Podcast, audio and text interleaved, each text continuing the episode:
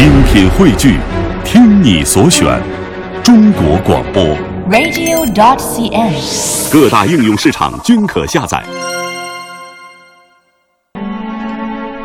今天呢，《舌尖上的旅行》，我们要跟随全球重业呃重要的农业文化遗产的这个九大农业文化遗产的脚步，一起去尝一尝农产品。首先呢，是绍兴会稽山的古香匪群。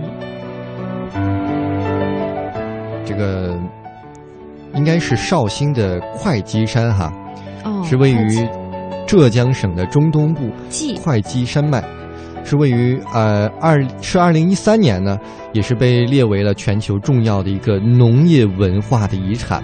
那么我们说的这儿呢，要提的就是这个香榧了，它呢是具有果用、药用、油用、材用、观赏和环保很多种用途的一个作物，也有了一千四百多年的历史。那么这个古香翡群呢，是古代两种选育和嫁接技术的一个活标本。人和香翡呢相依相伴，是充满地域特色的一个文化景观，所以大家有兴趣可以前去看一看。那么给大家一个吃货的贴士哈，当然吃货的贴士由吃货来告诉大家应该由美食家来告诉啊，大家哈。美食家，这个香榧不知道台湾的听友有没有见过，有没有吃过？嗯，它是外边有壳儿的，所以呢，有的朋友吃香榧的时候就怎么说呢？就用牙直接来咬破那个壳儿，呃，有点不是特别雅观吧。告诉大家，当地人教的一个诀窍，就是在这个香匪的两侧，嗯，应该叫香匪屁股两侧吧，有两个小点点，用手一捏这两个点，它的壳儿就会打开。嗯，还是这个果然是美食家，都知道怎么吃。这个好像北方这个用嘴吃啊稍微少一点，这个确实是。嗯，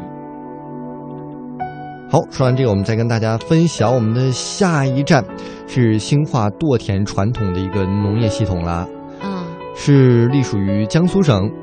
那么这个兴化的垛田呢，是传统农业系统的一个典型湿地生态农业系统，在二零一四年呢，也是被列为全球重要的农业文化遗产，有一千多年的历史。在一千多年呢，这个兴化的先民为了满足生产生存的需要，在稍高一点的地段呢，挖土增高，形成这个垛土，创造性的将沼泽地改造成了一个岛状的耕地。那么在上面呢，就可以种植、养殖，非常有效的避免了一些水患的灾害，能够保障生计。那么这儿的美食呢，主要有香葱、油菜等等等等。嗯，再跟大家分享的一些吃货的小贴士吧。油菜花季节呢，可以去兴化的朵田啊，有龙香芋、芋头烧鸡啊，香芋炖椰奶，哇，蒸芋头蘸糖，这是雪莹的最爱啊！很好吃。